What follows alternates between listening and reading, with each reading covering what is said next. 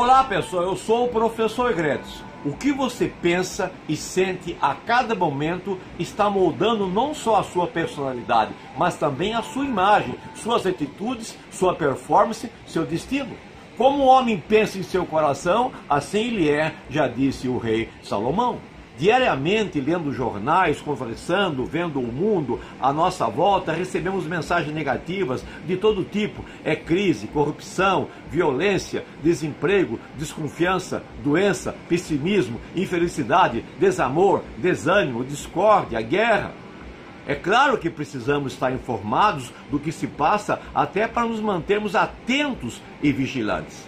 Mas não precisamos deixar nossa mente presa a esses temas, até porque o mundo também existe alegria, saúde, fraternidade, paz, prosperidade, talento, confiança, otimismo, compreensão, solidariedade, paz, amor.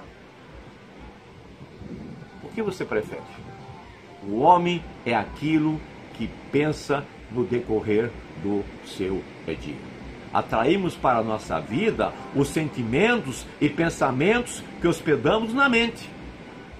Eles direcionam nossos passos e orientam as nossas decisões. Portanto, a pessoa pode mudar seu destino mudando seus pensamentos. Para neutralizar sugestões negativas, semeie pensamentos positivos e colherá frutos de prosperidade e felicidade. Para a sua reflexão, um forte abraço, professor Gretz.